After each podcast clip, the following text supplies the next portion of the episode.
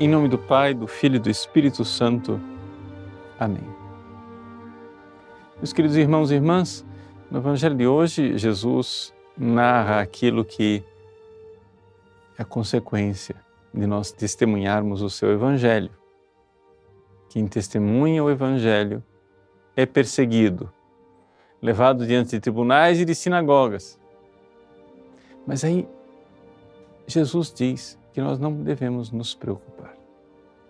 Não devemos nos preocupar porque o Espírito Santo irá nos ensinar o que é que nós devemos dizer.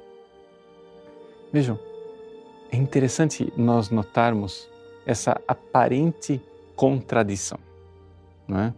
No Evangelho de ontem, Jesus começou a dizer que nós seremos cuidados por Deus. Nós temos que confiar nele, porque não iremos perder nem um fio de cabelo de nossa cabeça, nós seremos cuidados porque valemos mais do que muitos pardais.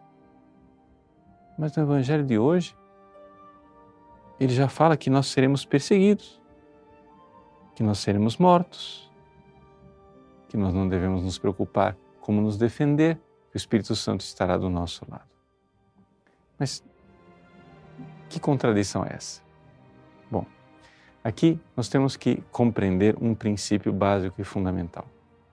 Se você está em estado de graça, se você está na amizade com Deus, então aprenda aquilo que nos diz São Paulo. Tudo, absolutamente tudo, tudo contribui para o bem daqueles que amam a Deus.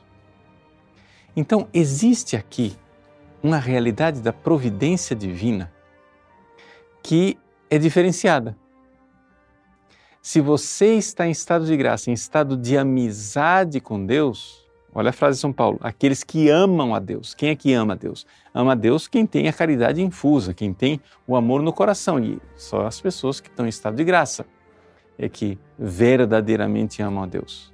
Pois bem, tudo, absolutamente tudo que acontecer na sua vida, uma doença, uma perseguição, o que for, tudo contribuirá para o bem.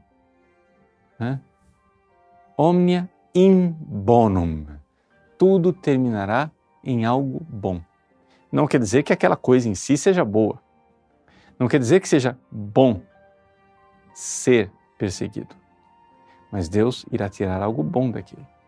Não quer dizer que seja bom você ser martirizado em si, no sentido de morrer, mas terá algo de bom.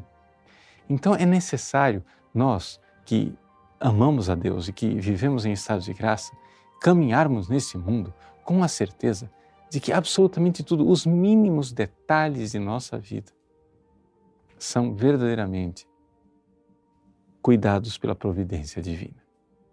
Santa Teresinha do Menino Jesus disse isso ah, numa carta ao seu irmão espiritual, Padre Roland, que foi para a Ásia como missionário e podia ser martirizado.